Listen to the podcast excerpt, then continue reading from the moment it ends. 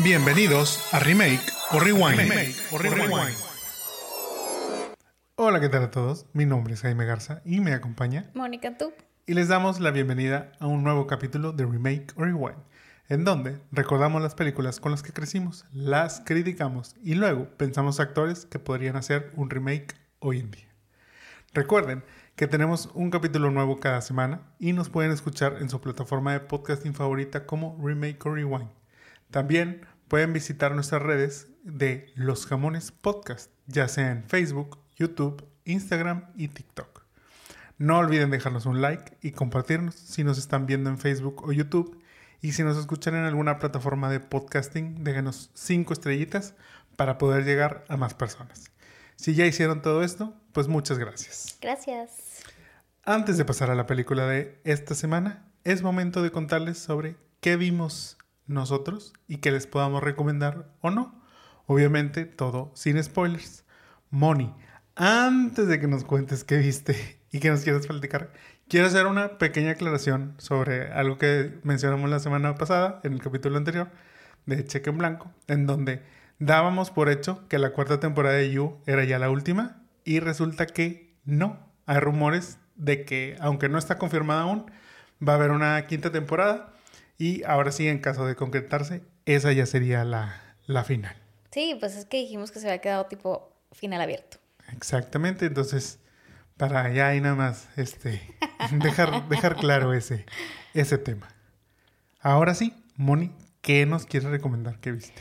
Bueno, esta semana em, fuimos al cine y vimos, bueno, nosotros somos súper fans del cine. Eh, antes de pandemia íbamos mucho. Después de pandemia como que ya no, pero hemos tratado de retomar un poco este, esta actividad y vimos Scream 6. Em, la franquicia sigue dando. Ahora, ahora con Jenna Ortega y Melissa Barrera, dejando ya de lado al. Ya son las nietas. y, Sí, ahora sí, ya fíjate que pensé que iba a salir Sidney tenías ah, la esperanza. No, no le quisieron pagar ahora a Neve Campbell. Pero bueno, le pagaron a Courtney Cox, lo cual me da mucho gusto que ya pueda mover su carita, su bella carita. En esta ya puede moverse un poquito más. La película me gustó, me gustó más que la pasada. Eh, si bien es lo mismo, es más de todo. Es este mono persiguiendo a esta familia, porque resulta que, bueno, para spoiler alert, para las que no han visto, pues Melissa sigue, es la hija del primero.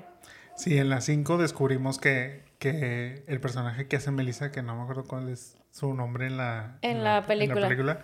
pero es hija de Billy, quien es el primer Ghostface de Scream 1. Este, y a raíz de la 5 empieza como que ese pasado de, este, de su papá y todo lo que hizo, pues empieza a perseguirlas ahora a los personajes de Melissa Barrera y Ana Ortega, que tienen muy buenos nombres que no nos acordamos. Pero, pero pues como ellas son hermanas, entonces pues ahí las, las están siguiendo. Sí, yo, yo madre baja y me decía que a, que, a, qué momento este, Jenna se iba a poner a bailar tipo Wednesday. este, pero bueno, la película me gustó. Creo que funciona bastante bien. Funciona mejor que la pasada, la 5. Hemos visto todas. Esta franquicia que empezó hace un chorro de tiempo. Yo me acuerdo haberla visto desde que estaba chiquita y me daba miedo. Ya no me da miedo. pero bueno, creo que está bien, esta palomera si algún día o quieren verla, creo que funciona. Sí, creo que está bien. Creo que este, las actuaciones de estas dos chicas vale la pena. O sea, como que sí le han dado un, nuevo vibe a, esta franquicia. Eh, y sí, desde las 5 me, gustó. Las 6 sí es un poquito más. Aparte es más directa, ¿eh? Empiezan y empiezan a lo bueno. Sí, sí, sí. Está un poquito más explícita que, que pasadas, pero tampoco sincera, así como. Ah, pero, pero sí, recomendable, totalmente. Y bueno, ese es uno. Y dos, regresó el coach favorito de Apple TV, Ted Lasso. Em, es una serie que me gustó mucho. Creo que me encanta este, que Ted es la persona más positiva del mundo, aunque esté teniendo issues siempre entre sus analogías con la vida y los equipos y demás. Este, me gusta mucho. Eh, Apple es de esos que lanza un capítulo por semana, si no ya me hubiera acabado, lo cual me choca, pero bueno, a la vez pues es como regresar a esa, a esa, a ver algo en la semana que te guste. Y creo que esta sí es la última. Creo que habían dicho que era la última, no lo sé, pero bueno, yo sería más como esta Kili con este, animada y con flores y brillos y demás. Pero bueno, pues Ted Lasso regresó. Sí, sí, sí, bastante padre. Digo, la temporada 1 y 2, que es así, están completas. Las pueden ver ya en Apple Plus TV o Apple TV Plus o como sea. Tiene un nombre muy, cero comercial este, esa plataforma, pero, pero sí, ya la pueden ver. Este, apenas va un capítulo, pero empezó bien. Creo, o sea, digo, está interesante lo que va a suceder ahora. Vamos a, vamos a ver qué, qué sucede, qué nos depara esta historia. ¿Tú qué nos recomiendas?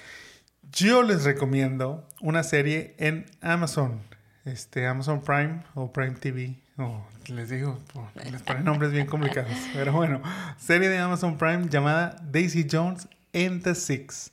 Esta serie está basada en un bestseller del mismo nombre y vemos la historia de un grupo quienes en 1977, estando en la cima del éxito y después de presentarse en un sold out dentro del Soldier Field de Chicago, deciden separarse. Veinte años después, rompen en silencio de qué sucedió y los miembros del grupo acceden a hacer un documental. Esta es lo que, la parte que vemos. Y la protagonizan, fíjate, Riley Keough, o se llama, bueno, es Riley Keough y Sam Claflin. A Sam lo recordamos como el este El chavo en- novio de eh, Me Before You. en Me Before You, así es. Y Riley este, apareció en Mad Max, pero ya investigando ahí, pues resulta que es nada más y nada menos que hija de Lisa Marie Presley, o sea, nieta de Elvis Presley. Nepo Entonces, Baby. Este, trae, pero bueno, trae ahí el vibe, el vibe Sí, sí, musical. sí.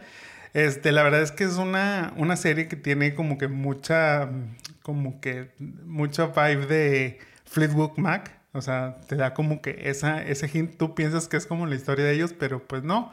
Está como que tomada la, la novela este, de diferentes inspiraciones, de diferentes historias.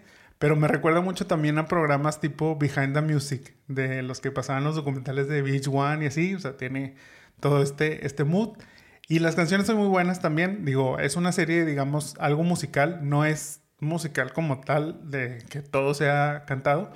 Pero sí, pues como está basado en un grupo, este, pues está el proceso de cómo graban las canciones y pues sus conciertos. Y todas estas canciones fueron creadas precisamente para, para la serie. O sea, obviamente en el libro pues no, Ajá. no existían como tal. Las crearon para, hacer- para la serie y las, y las hicieron este, grandes artistas y productores como Blake Mills, Marcus Mumford, que es el de Mumford and Sons, Sí, sí. este, Phoebe Bridgers y entre otros. Van al momento 8 capítulos de 10. El próximo viernes salen los dos este, capítulos pues ya finales. Entonces, la recomiendo mucho. La verdad es que me gustó mucho desde, desde, la primer, desde el primer capítulo me ganchó. Y sí, sí vale mucho la pena. Daisy Jones and the Six en Amazon Prime. Aparte, como ya lo mencionaste, hay, o sea, hay todo un hype alrededor del libro y la historia y así. Yo no lo estoy viendo, pero compartí algunos momentos y sí está padre, sí. Sí, sí está cool. Tiene también, le dije a Jaime que tenía vibes de Florence and the Machine y Sí. así, como ese tipo de música. Sí, Pero está la- padre. Sí, sí, la verdad es que, pues, para, les digo, si les gusta la música, si les gustan este tipo de, este, les digo, documentales de, de música, de cómo se graban, este, los álbums y, pues, cómo vienen esas inspiraciones para las canciones, este, esto es muy, muy de ese estilo, vale mucho la pena, si les gusta, véanlo, no les va, no les va a decepcionar. Pero ahora sí, vamos a la película de esta semana, la cual es Los Goonies. ¿De qué trata esta película? Pues bueno, un grupo de niños llamados Los Goonies esperan tener una última aventura antes de dejar el vecindario donde crecieron. Buscando en el ático de uno de ellos, encuentran un antiguo mapa, el cual parece indicar la ubicación de un legendario tesoro pirata. Por lo cual, este grupo decide ir en busca de este lugar con la esperanza de encontrar dicho tesoro y así poder recuperar sus casas. Moni, ¿qué te pareció esta película? Eh, Tan, tan, tan. Yo no había conocido ni tenido algún encuentro con los Goonies. Eh, yo escuchaba a Jaime que estaba así, los Goonies y esto y el otro, y pues he escuchado algunas cosas, pero nunca había tenido el placer de verla o de saber un poco más. Eh, no sé qué pensar al respecto, pero bueno, voy a decir que es una bonita película de niños para ver en el Canal 5 y justo, bueno, más adelante a lo mejor lo podemos platicar, pero decía, no entiendo el hype de esta película. Jaime casi me mata cuando dije eso. Pero, I'm sorry, no lo entiendo. Este, Solo sé que tiene muy buenos actores, que ahorita hablaremos de eso. Y fue una película muy extraña. I'm sorry. Pues sí, resulta que a Mónica no le gustó para nada esta película. La sufrió más que Cheque en Blanco, según sus, sus este, comentarios. Y mira, lo entiendo. La verdad es que, voy a ser sincero, para mí también esta fue la primera vez que veía esta película, al menos en su totalidad. Yo sí recuerdo mucho maratones en Canal 5 de los sábados, en donde siempre incluían Goonies para una u otra razón. Y la verdad es que nunca me llamó la atención en, ese momento. Y si llegué a ver, creo que llegué a ver pequeños fragmentos. Honestamente, no me gustó. Pero no considero que sea una muy mala película o mala película. Es una película que para mí es 100% nostálgica. O sea, no quiere decir que si no la vieron en su momento no les va a gustar ahora, pero sí influye mucho si la vieron en su, momento, o de más chicos, este, porque pues bueno, recordemos que esta película es de 1985. Entonces, en ambos casos no habíamos nacido. Por lo cual les digo, pues, si nos tocó verla, obviamente ya nos tocó a lo mejor este, en cuestiones, pues ya, ya años después, como en los noventa y tantos. Pero te digo, yo creo que de haber visto esta película de más chico, me hubiera gustado más de lo que a lo mejor me gustó o no ahora que la vimos. Así como en Cheque en Blanco, también tiene su dosis de product placement. Este, los niños toman Pepsi, todos usan tenis Nike, eh, comen chocolates Babe Ruth y al final les llevan una Domino's Pizza. y pues entiendo que sí, como que tiene ese estatus, y ahorita que, lo mencionaste, pues de ser, como tiene su fanática de culto, como le dicen. Eh, y muchas veces, te digo, antes de yo ver, verla, pues sí como que me imaginaba, bueno, pues debe ser algo, porque la ponían y se compara a nivel de películas como este, Volver al Futuro y mm, Breakfast Club, que también salieron en 1985. Entonces, al verla, la verdad es que no, o sea, siendo que, te digo, estas películas son del mismo año, no noté el mismo appeal que, son este, estas otras dos películas que, que, te menciono, como para ponerlas en la misma categoría, tal vez no. Es más, hasta Fiebre de Amor con Luis Miguel y Lucerito, que también salió ese, ese año, podría ser hasta un poquito mejor que, que los Goonies. Pero bueno, Vamos a la parte de los random facts y iremos desmenuzando ya este, esta parte de, de los Goonies. Según cuenta Sean Astin, la producción le permitió quedarse con el mapa del tesoro al final la, la filmación. Pues como un bonito recuerdo, ¿verdad? Pues claro, digo, pues, estaba, estaba chavillo, creo que tenía como 12, 13 años más o menos cuando, cuando, cuando, grabó la, la película. Y pues quedarte con, con, el mapa de esta gran aventura que viven los Goonies, pues la verdad es que vale mucho la pena. Años después, Patty Duke, quien es la mamá, o bueno, quien era la mamá de, de Astin, encontró dicho mapa, pero pensó que era un papel viejo y lo tiró. o sea, ese mapa se ha perdido. No sabemos dónde está, ya obviamente no se recuperó y yo creo que en la basura, en su estado, yo creo que no creo que alguien lo, lo pudo haber encontrado. Imagínense, o, sea, siento que ahorita sería de las cosas más valiosas que tendría Sean.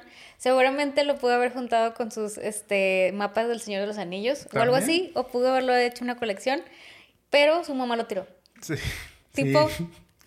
Imaginen, ya ven, niños, por eso hay que recoger sus cuartos uno mismo, porque luego si no, llega, llega mamá y arrasa con todo y le vale si, si vale o no vale. El barco pirata que vemos dentro de la película, pues bueno, era completamente real. O sea, lo construyeron específicamente para, para la película dentro de, un set este, en Burbank, si mal no recuerdo. Todas las escenas que se graban en el barco precisamente se grabaron dentro de él. O sea, no hay nada que sea como que, ah, bueno, es que hay un, un escenario aparte o este, está montado ciertas partes del barco en otro lado, no. Todo era dentro del, del mismo, del mismo barco. Pero para mantener la sorpresa de esta construcción, ninguno de los actores, sobre todo en el caso de los niños, llegaron a ver el barco antes de grabar ya la escena donde, donde llegan a él. Todo marchaba muy bonito, claro que es una muy buena técnica pues para precisamente este, captar esa, esa sorpresa real de, de cada uno de ellos, pero a George Brolin se le ocurrió gritar ¡Fuck! al momento de grabar esta escena, lo cual obviamente arruinó todo por completo y tuvieron que volver a, grabarla. Steven Spielberg, muy enojado al escuchar esto, solo gritó ¡Cut! Se cortó la escena y bueno, tuvieron que volver a recrear este, este bonito momento. Bueno, al menos lo, que querían, que era que tuviera sorpresa, sucedió. no como querían, pero sí sucedió. Lo lograron, pero no, no, quedó en, no quedó en cámara.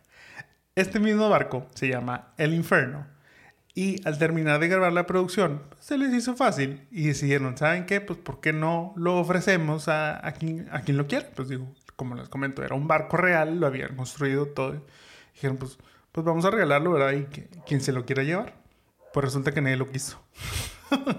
o sea, de plano no les quedó de otra más que desarmarlo, pero algunas partes del barco fueron llevadas a Disneyland y las utilizaron durante la renovación del juego de Piratas del Caribe. Pues sí. Entonces, pues ahí, ahí, todavía vive este barco, barco, de los Goonies en pedacitos de... pero ahora con los piratas. Las palabras shit y bullshit son dichas 19 veces dentro de esta película.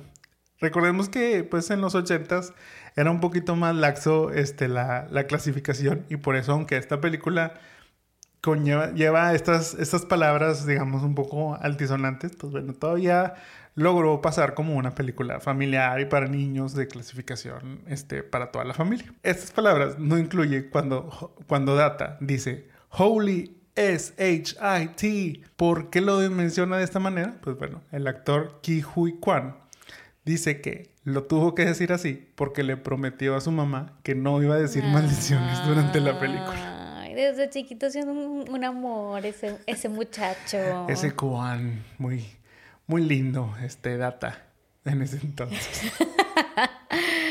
Oye, pero tú sabes que hay un Goonies Day. ¿A poco? Hay un Goonies Day porque esta película se lanzó el 7 de junio de 1985 en Astoria, Oregon. Ah, ok, donde, donde grabaron, donde grabaron la película. Y el, en el 2010 el 7 de junio se declaró como el Goonies Day. Y ah. cada año, que, o sea, la semana previa al día o en esos días, realizan diversos eventos y hacen activaciones y actividades relacionadas a los Goonies, así como un tour por las diferentes, distintas locaciones. Es que sí, digo, eso es lo padre como que de que grabaron en un lugar real. Y aparte, pues el plus que no le cambiaron el nombre, ya ves, digo, como quiera, muchas veces pues se graba en locación, pero le ponen nombres ficticios. En este caso, sí, el lugar se llama Astoria, como es la, la ciudad dentro de Oregon. Y pues está padre, digo, quieras o no, pues como que generas ese, ese turismo o mini turismo en esas fechas. Y bueno, o sea, hay muchos fans de los es Que a eso iba, o sea, digo, qué padre, hay muchos lugares incluso que no está como, como dices, se llaman diferente y no por eso este, hacen un día, sino así, o sea, y hacen tours y demás. Este, pero esto, o sea, cada fact me iba llevando a, ok, hay todo un fandom de estos Goonies, o sea, aparte pues de qué lugares los llevaban, o sea, a las casas, del lugar, así, o sea. Sí, de hecho, o sea, por ejemplo, visitaban las casas de, los Goonies. De hecho, creo que ya los vecinos, o pues los, claro. los dueños de la casa, este, sobre todo de los, de los, este, de los, de los Walsh, ajá. ajá. de los Walsh, ya dijeron, ya, cerramos este el tour de visitas, tipo, nosotros sí estamos out, pero a lo mejor en estas fechas sí se prestan. A lo mejor una semana. Pero si no, pues es como quiera ir a la locación tipo donde está el, pues ya ves que está el restaurante al que, al que van ahí los Goonies y ya descubren, pues a lo mejor también les dan un turecito ahí por donde está la playa, donde lo rescatan y donde se ve y demás. Pues. Digo, son cosas bien randoms, pero bueno, o sea, quiere decir que sea un gran fandom y es como a big thing los Goonies. Bueno, digo, hay quienes luego van a unos bosques porque ahí grabaron Twilight. este... Te digo, o sea, claro que sí, hay de todo, hay de todo en esta vida. El nombre de los Goonies viene del lugar donde viven y se reúnen normalmente este grupito de amigos que se llaman los Goondocks. Ok. Donde ellos viven es como la zona trabajadora de esta, del lugar Pues de Astoria, De. Astoria, ajá. Y la zona de los ricos se llama Hillside. Y de manera despectiva se refieren a la gente, o sea, los ricos se, se refieren a la gente Que vive en trabaja- Goondocks. que vive en Goondocks como, Como los los Goonies. Goonies. Ah, y de ahí son los Goonies. Ah, mira, no sabía que ese, era, que ese era como que el origen del nombre. Pero, pero pues sí, pues digo, precisamente, eh, pues es parte, digamos, de, de la trama de cómo la- los ricos quieren comprar esas casas o ese terreno para hacer un, un- para extender como un campo de golf. Este, más o menos es como que lo que, lo que quieren hacer.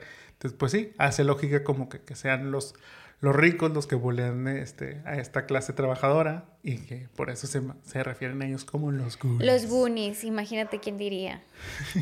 y bueno, la película tuvo muchas escenas que fueron eliminadas. Entre ellas hay una donde los Goonies pelean contra un pulpo. O sea, hubiera sido, oh my god, si ya la película es bizarra, en general, la pelea contra el pulpo hubiera sido over the top. Me, me eché un- unas fotos y unas escenas de, de esa, de, o sea, porque sí lo grabaron, sí está grabada. Sí. E incluso al final de la película, cuando llegan los reporteros a- con los Goonies, eh, uno de ellos menciona, dice, peleamos contra un pulpo. Y es raro porque en la, en la película como tal no sucede. No pero se ve, se ve chafísimo, o sea, se ve chafísimo. No me sorprende que, que lo hayan cortado de la, de la versión final. Aparte, deja tú, durante dicha escena iba a sonar la canción Eight Arms to Hold You, interpretada por el Squad. Ok. Pero fue, o sea, no fue como que eight arms to hold you, ¿ok?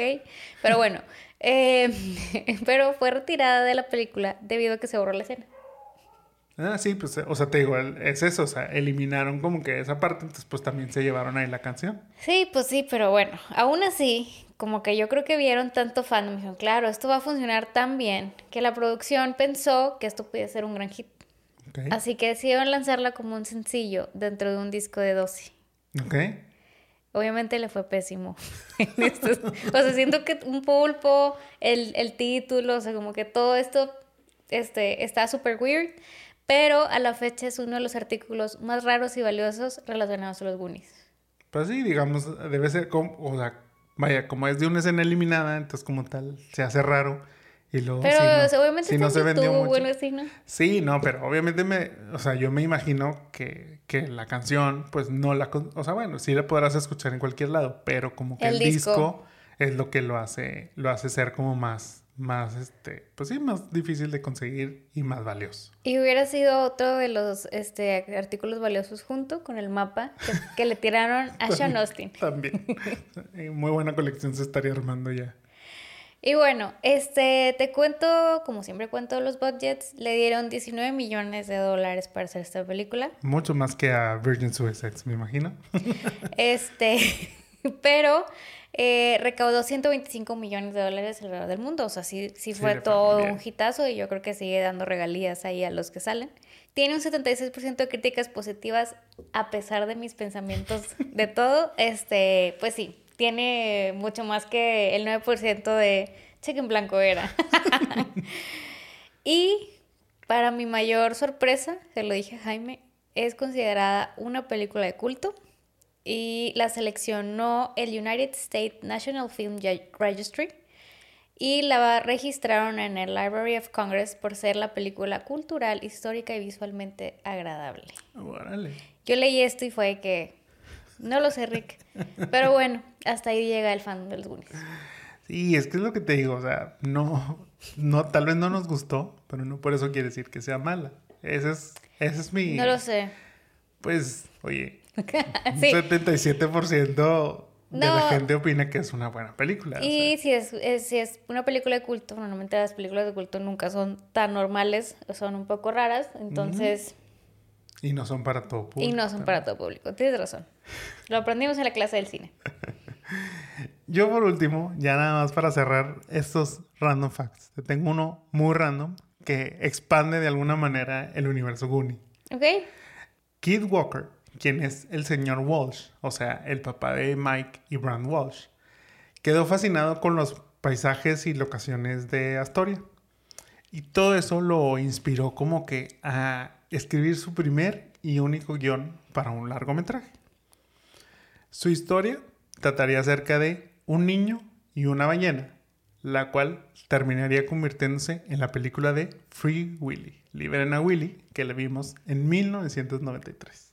Vaya, vaya. Imagínate, de hecho, mucha gente de la producción de, Los Goonies después trabajó en, Free Willy, tuvieron, a lo mejor no, y, bueno, y no nada más en la 1, sino en la 2 y en la 3, ya ves que hubo varias de esta, de esta este, película.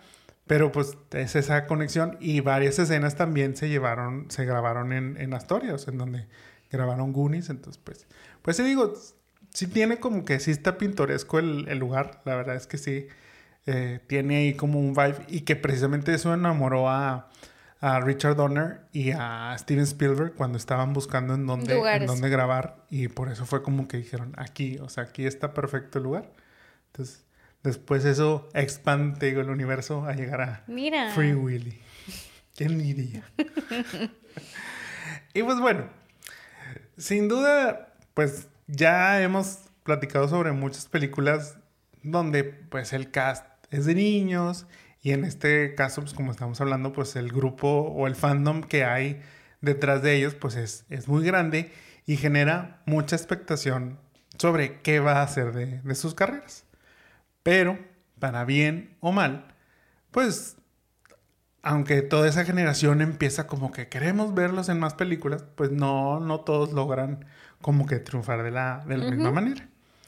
Dentro de este grupo de niños, pues por ejemplo tenemos el caso de Corey Feldman.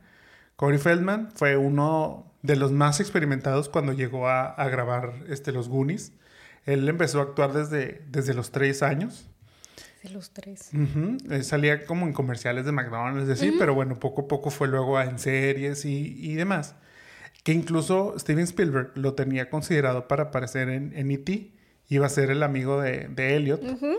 Pero como el papel cada vez iba siendo menor y menor, Steven le dijo, ¿sabes qué? Mejor espérate. No te conviene agarrar este papel. Yo después te voy a buscar para, para uno mejor. Pues bueno, después cumplió su promesa Steven eh, y lo llamó para, para Gremlins y luego ahora en los Goonies. Cory, sin duda, pues empezó a dominar los ochentas, apareciendo en estas dos películas. También estuvo en Stand By Me, eh, estuvo en Viernes 13, estuvo en The Lost Boys, que ya, ya lo platicamos, y todavía llegó a ser Donatello en la película de las Tortugas Ninja de 1990. Pero el uso de sustancias indebidas, y diferentes controversias que empezó ahí a tener, pues la alejó cada vez más y más de, grandes proyectos. Entonces, pues ya como para los noventas se empezó como a, perder.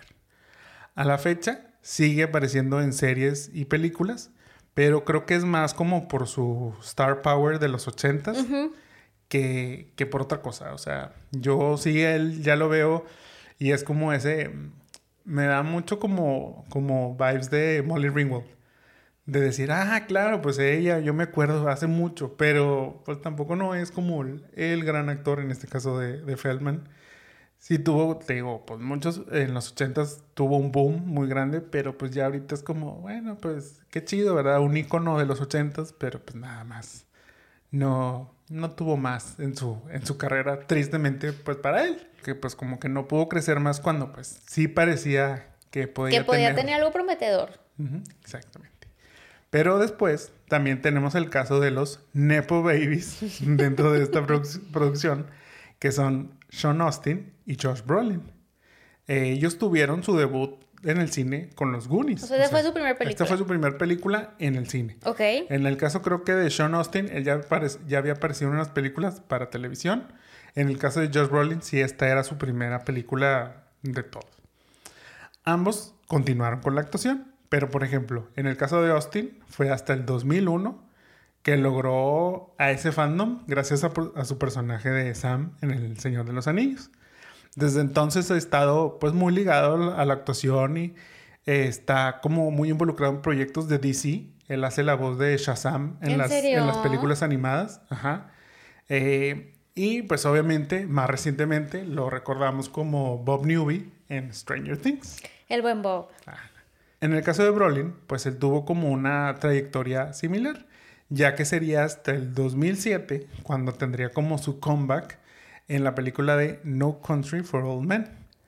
Y ayudándole eso a tener un boost en su carrera, que sin duda lo ayudó a que hoy en día lo recordemos como Thanos del universo de Marvel. Oye, pero que, que gracioso que las dos agarraron como estas franquicias. O sea, Sean con, con El Señor de los Anillos, pues fueron muchas películas. Este, era el, el buen amigo de Frodo que siempre estuvo ahí en todo el journey. Y bueno, pues ah, recordamos a, a Josh de, de Thanos, pero pues también sale en, en Deadpool. Deadpool, en, en X-Men, o sea, como... ¿Él también sale en, sí sale en X-Men? No, no porque solo sale como En- Cable. como- ajá, bueno, Ajá. como Cable en, de- En Deadpool. en. Deadpool. y, y no sé, o sea, como que agarraron ese hype y yo creo que el, el- el papel mayor, a pesar de que ha salido en muchas cosas, pues es Thanos. O sea, Sí, o sea, es lo que te digo, o sea, de ser parte de los Goonies y te digo, ser parte de ese fandom y de ser parte de, de que, uy, los Goonies y tipo, toda esa gente, luego llegan a otras franquicias también muy, muy poderosas, como es el caso de, pues, todos los seguidores del Señor de los Anillos, todos los seguidores de Marvel. La verdad es que caer en esos universos, no, o sea, no cualquiera y Sí, no no. cualquiera lo hace bien. Que esa también es, es otra, otra de las cuestiones. En el caso de las Goonies mujeres, tenemos a Kerry Green, quien es Andy. Ella, después de Goonies, estuvo en un par de películas y series, pero pues, no, no le fue tan bien realmente. Y a finales de los 80 decidió dejar de lado la actuación para irse a estudiar arte en Vassar College. Posteriormente, cofundó una productora llamada Independent Woman Artist y eso es lo que en lo que se dedica hoy en día y tiene ahí como que pequeñas apariciones en, en series y, Ok. y demás.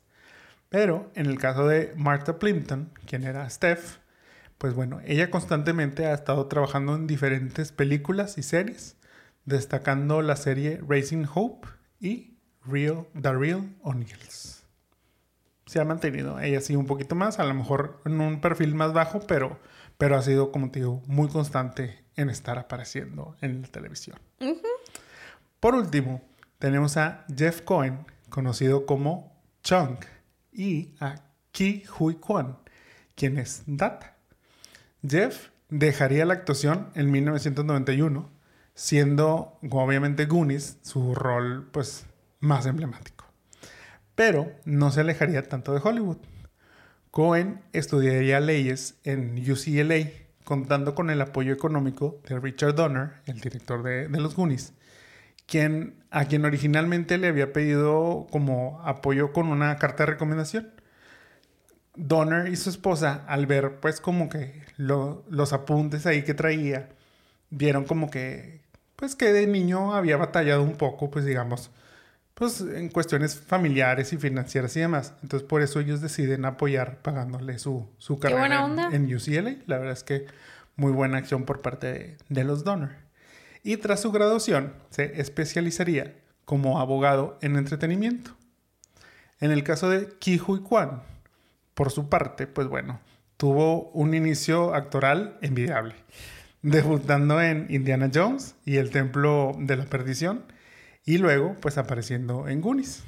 En 1992 participó junto a Brendan Fraser en Encino Man o El Hombre de California, Eh, pero después de eso como que las puertas se le empezaron a cerrar. Y él ya, pues dijo, no, ya no estoy viendo como que, que estén buscando roles en donde yo pueda encajar y demás. Y pues bueno, decidió entonces mejor irse a estudiar cine y después empezó a trabajar como coordinador de acrobacias y asistente de dirección. No fue que hasta el 2018, cuando vio Crazy Rich Asians, esta película de locamente millonarios, pues fue cuando volvieron sus ganas de, de regresar a la, a la actuación. Y de ahí fue cuando topó con los Daniels, estos directores, este, quienes estaban buscando un actor para todo en todas partes al mismo tiempo y que necesitaban que manejara de artes marciales y tuviera dominio de chino, cantonés, mandarín e inglés. Hui Kwan cumpliría a la perfección con todas estas este, pues, especificaciones y reveló en una entrevista que Jeff Cohen, su amigo de los Goonies, fue quien llevó a cabo las negociaciones de su contrato para esta película. La cual, pues bueno, aparte de ser su regreso al cine después de todo este tiempo, le haría ganar un premio SAG, un Golden Globe y el Oscar como mejor actor de reparto. Jeff estuvo presente durante la ceremonia de los Oscars, donde Juan, pues al ganar, le agradece durante su speech y lo llama su hermano Goonie para toda la vida. ¡Qué bonito! ¿Ves por qué los Goonies es más allá de esta película? Oye, sí, porque fíjate que, este, bueno, en específicamente el, yo, o sea, cuando vimos este y sale este, ese personaje que su eh, nombre americano es Jonathan, ¿sí, verdad? Sí, sí, por un, o sea, en un tiempo se llamó Jonathan Hui pero pues su nombre real, que con el que ya se identifica nuevamente ahora es Ki Hui Kwan. Sí, es que eso es como algo muy, muy normal que se ponen nombres americanos. Pero bueno, eh, fíjate que, o sea, como que en, su, en la película pues es súper geeky y así, o sea, en, en los Goonies. Y luego, eh, ahora que lo vemos, y yo creo que yo le decía a Jaime cada premio que veíamos, decía, yo quiero tener un amigo como él. O sea, se pone bien contento por todos. Este, obviamente iba a abrazar a Brenton cada que, que ganaba, o sea, y en su speech de los Oscars eh, pues sí dijo, o sea, como que obviamente da este speech de, pues, never give up, este, follow your dreams y, y todo esto. Qué, qué, bonito que le agradeció los Goonies, o sea, porque a fin de cuentas a lo mejor ese, ese, pues fue como su, su sus primeras, su primera actuación también de, de los, los Goonies, su o sea, de su segunda. Pero también, digo, ahorita que mencionas los Crazy Rich Asians, pues fue también ese, esa apertura otra vez de películas de, de asiáticos triunfantes en Hollywood. Este, yo en lo personal, a mí, yo le quiero dar un abrazo. O sea, a mí se me hace bien bueno él y qué bueno que ganó el Oscar y bueno, pues qué padre que siguió sus sueños y no... Ay, también fue a abrazar a, Harry, a Harrison Ford también, en los Pues, su amigo, tengo de Indiana Jones. sí, la verdad creo que en el caso... En el caso específico de Ki Hui Kwan, la verdad yo sí también fui muy fan de que él ganara. Creo que dentro de todos este, en esta película, pues él tiene como que esa historia y que aparte, bueno, este, pues desde niño lo que sufrió para llegar a Estados Unidos, él digamos que es un exiliado de, su país, o sea, entonces pues también como que toda esa historia, luego él, él como digo, empezó en grande, pues estando en películas con este, Steven Spielberg, en el caso de Indiana Jones, y luego aquí con, con los Goonies pues tú dirías, bueno, pues seguramente va a ir como que todavía de la mano de Steven y va a seguir apareciendo en más películas. Y te digo, no, después del 92 se, se desaparece, pues realmente ya mejor se queda detrás de cámaras, pero no tanto, o sea, sí y no, pero no tanto porque él ya no quisiera, sino porque pues realmente... Ya no vio oportunidades. No vio, ajá, o sea, no vio oportunidades. Y entonces pues eso como que lo desanimó y fue como que, bueno, pues me, me conformo con esto, ¿verdad? Como que seguir aquí, pero pero no de la manera a lo mejor que él hubiera querido, hasta como decimos, pues llegó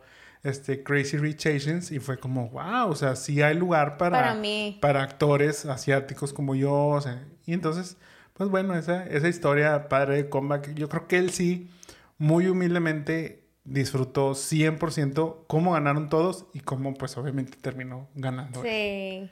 Pero por eso te digo, es, es, ese, es esa hermandad Goonie que que se permea. Y no, y la verdad digo, lo, lo, podemos como que decir en broma, pero yo creo que es la esencia de la película de los Goonies.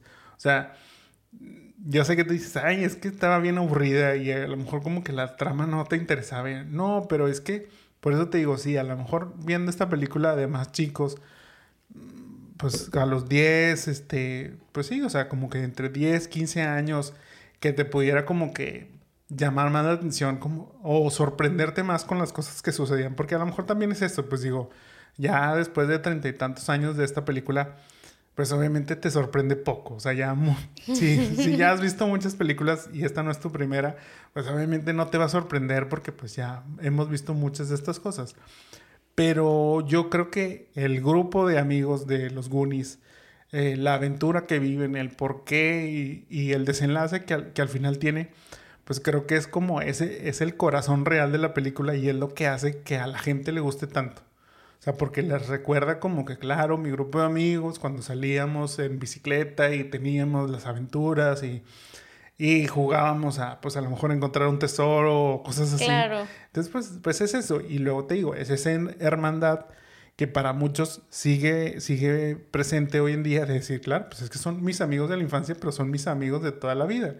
Que en el caso, digamos, de, de Kijo y Kwan, y yo sé que de muchos de, de, ellos también, pero por eso él lo expresa de esa manera. O sea, son, es mi hermano Guni para toda la vida. O sea, y que pues, pues es eso, o sea, es cuando él de chiquito empezaba en las películas, pues tener este grupo de amigos, pues probablemente fue como nunca los, los iba a olvidar. Incluso, bueno, ha, ha salido que, que varios de los, de los, de, de los Goonies de este grupo, pues han felicitado y han apoyado mucho a, aquí, o sea, a, a y Kwan, entonces pues... Te, digo, te habla como que de eso, que va más allá, digamos, de lo que vimos simplemente en la, en la película. Está bien, lo compro. Ahora, compro la hermandad y la, el amor de los Goonies entre hermanos. Pero bueno, pasemos a la parte del remake y pensemos quiénes podrían ser parte de este grupo de Goonies para una nueva versión. ¿Empiezas tú o empiezo yo? Pues si quieres empiezo yo. Ok. Tal vez otra vez vayas a salvar esta película. Vamos a ver. Empecemos con Steph. Ok. ¿A quién tienes para Steph? Tengo a Chloe Coleman, que es la hija de J-Lo en Marry Me. Mm, okay. No, no era la hija de J-Lo, era la hija de, De Owen, de Owen, perdóname. Pero es la que, la que se convierte, bueno, en la hija de J-Lo, porque al final se casa. Ah, bueno, sí es cierto. Tienes toda la razón. ok, ok. Yo tengo. Tranquilos, tranquilos. Pero yo tengo a Malia Baker, quien es Marianne en la serie The Babysitters Club. Les prometo que esta ya va a ser la última. No lo sé, no lo sé. O sea, mínimo va a ser la última que voy a mencionar este, el día de hoy. Para este capítulo. Ella sería mi, mi Steph. Ok. Para Andy, ¿Quién yo, tienes? Yo tengo a Ariana Greenblatt, que es Gamora, Young Gamora en los Avengers. ok, ok. Sí. Mm. Es que te, el, la Carrie es como fearless. Ah, digo, Sí. es- bueno, Andy. En, en- Sí, Andy, ajá. Es, es como fearless, o sea, no es como que sweet y así, entonces tendría que tener un poquito de actitud. O sea, no es tan fearless, pero sí. Digamos que, o sea, sí, sí entiendo como que, porque yo también la, la pensé de esa manera. No es super sweet. No, no, no, no, no. O sea, sí, sí, sí es como que, va, o sea, ya le voy a entrar aquí a los fregazos porque Ajá. aquí estamos todos. Yo, en este caso, voy a castear a Ever Gabo Anderson.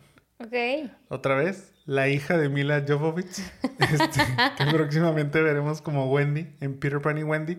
Pero pues es que es precisamente por eso. O sea, la verdad es que yo veo a esta niña y veo a su mamá. O sea, Sí. y veo como es tipo, o sea, Fearless Resident Evil y tipo todas esas películas, o sea, el, el, el quinto elemento y tipo todas esas cosas. Ujú. Entonces, por eso, o sea, como que es, es sweet, o sea, es bonita y demás, pero tiene como esa, esa personalidad de entrona y de acción. Para Data, ¿a quién tienes tú? Tengo a Isaac Wang, que salió en Good Boys Ok.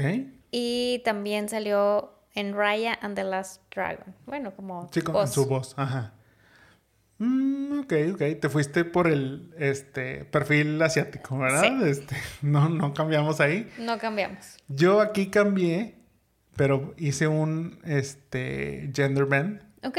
Y voy a tener a Hala Finley, quien es Emmy Burns en Man with a Plan o Ojo en We Can Be Heroes. La verdad esta, esta chavita me, me gustó. La vi en, este, en sus escenas de We Can Be Heroes, que es pues como que de superhéroes y así. Y ella es, ma- eh, es la mala. Spoiler alert, pero, pero sí, ella, ella es la mala dentro de esta película.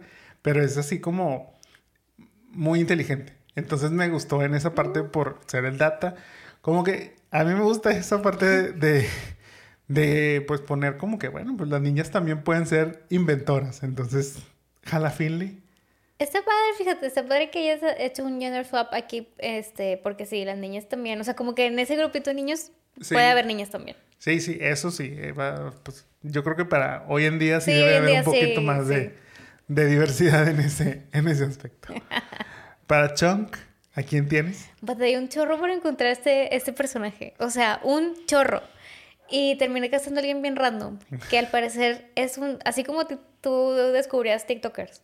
Ok, sí, sí. Este, yo casté a Baste Granfon o, me- o sea, su nombre original es Sebastián Benedict, que es un, un, pues, actor, cantante, niño filipino, Ok.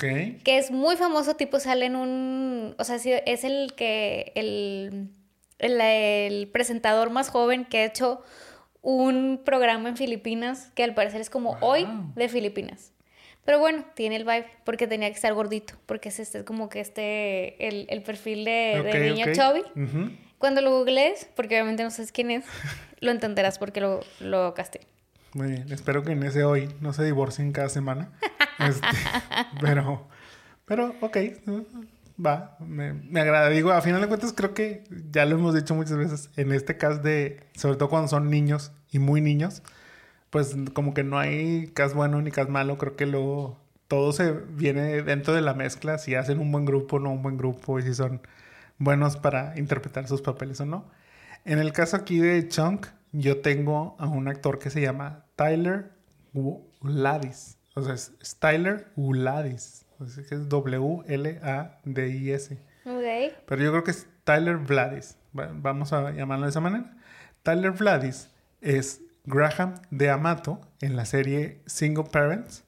Y también es Roy en el remake live action de Los Padrinos Mágicos. Esta, Ok. y precisamente tiene ese, o sea, a lo mejor no entra tanto en el lado, pues, y, y que Jeff no era tan, tan gordito, o sea, digo, pues era gordito, pero pues gordito para ser un niño. Pues estaba chubby. Ajá, pero tampoco no así que tú digas, uy, sí, el, o sea, ahí está el, por ejemplo, el estereotipo de niño gordito tipo, este, este Keenan, tipo, este, el, el otro Goldberg de los Mighty Dogs, tipo todos ellos, o sea, que sí son gorditos, gorditos, y este pues es medio chubby, pero... Chavcito. Ajá, o sea, tranquilo. En este caso a mí me gustó Tyler porque como que lo veo más simpático y que eso era también lo que tenía mucho chonco. O sea, Que era simpático. Así, o sea, aunque, ok, o sea, tenía el truffle shuffle que se avienta al principio donde sacude toda la panza. Pero en realidad es muy gracioso. O sea, creo que él dentro de toda la película es el más gracioso. O sea, es, el, Sí. es el más divertido. Entonces, vi en Tyler como que esa, esa posibilidad. Muy bien. Para Mouth, ¿a quién tienes tú? Que este era como más el, el... O sea, obviamente, por ejemplo, todos, o sea, todos tienen nombres, Sí. pero, se- pero se hablan por sus apodos. En este caso, pues es Mouth, porque es el que nunca se calla. O sea, siempre está hablando, que acá, a- aparte... Él su- según él habla español. Habla español, exactamente. Según él, porque obviamente todo mal. Ahí tengo a Ian Armitage, John Ok. Sheldon. Sí, sí lo pensé porque dije, bueno, pues es también como un poquito know-it-all. Este, entonces sí dije, bueno, pues a lo mejor podría entrar Ian Armitage. Pero me gustó más hacer otro gender swap Ok. y aquí incluía Brooklyn Prince, Mm, quien es Didi en Cocaine Bear, que ya, ya se estrenó, la pueden ir a ver. Yo creo que sí ha de ser una película de 10. Este, Igual le compite Ice Cream. Y, ajá, y que no, y la verdad es que, por ejemplo, tiene una serie muy padre, este, creo que sí, que no me acuerdo bien el nombre, pero es algo así como, este, After Dark o una cosa así, en H, en, perdón, en, En Apple TV, Apple, en sí. Apple TV, en donde ella es como una periodista, y precisamente, o sea, es muy, sábelo todo y a todo responde, y todo cuenta, entonces, por eso me gustó Brooklyn para, para este papel. En el caso de Brand, quien es el, el hermano mayor que interpreta Josh Brolin, ¿a quién tienes tú? Tengo a uno, estaba medio random, pero este está conocido por haber interpretado a Luke en un corto que hicieron de, Dar- de Star Wars, de este Star Wars Generations, Ok. y se llama Jensen Ramírez. Jensen Ramírez. Digo, sale como es youtuber y así también. Va, ok, ok. Yo para este personaje tengo a Javon Walton, quien es Ash de Euphoria y también lo vimos como Stan en Umbrella Academy. ¿Por qué? Pues porque necesitamos como que Sí lo pensé. O sea, como que pues es, es ese niño que tiene que, que ser como el valentón, digamos, digámoslo así. Pero, pues, aparte es como, eh, o sea, pues, pues no tiene que ser tan guapo porque, pues, no... No, no, tiene que ser guapo. ajá, no se caracteriza por eso, pero, pues, bueno, es, es algo atractivo, digamos, para las muchachas porque es como el, el chico malo. y para Mikey, ¿a quién tienes? Tengo a Christian Convery y que salió en Beautiful Boy con Timothy y Steve Carell. Sí, sí, sí, sé quién, sí sé quién dices y sí. Es que tiene que ser carita buena, porque Sean tenía carita buena. Sí, sí, sí. Por lo mismo, yo me fui por Colin O'Brien, quien es Edward en Dear Edward. Y próximamente también lo veremos en Wonka. Pero está más grande, ¿no? No, tiene 13 años. ¿Sí? Sí. O sea, que son los que son los sí, años los que, que tiene este. Ajá. Sí, entonces, pues Iba a poner, fíjate, iba a poner a Colin y en el papel de Brand iba a poner a quien es su hermano en la, en la serie, pero no, me gustó más como Javon y, dije, ah, ok, creo que mejor hacemos este más. Este, ok. Y bueno, pues ya pasando a la parte del misterio, como a ti te encantó, ¿harías un remake o te quedas con lo original que te, que te gustó tanto? Este, yo sí haría un remake. Si haría un remake, eh, sin embargo, creo que la película, pues tal cual es así de rara y así de fea, funciona y se nos podemos quedar con esa también, porque creo que sería los Goonies en otra generación y a lo mejor tendría otro vibe y demás. Entonces, o sea, es ese bittersweet de ¿puedo hacer otra? Sí, sí puedo hacer otra.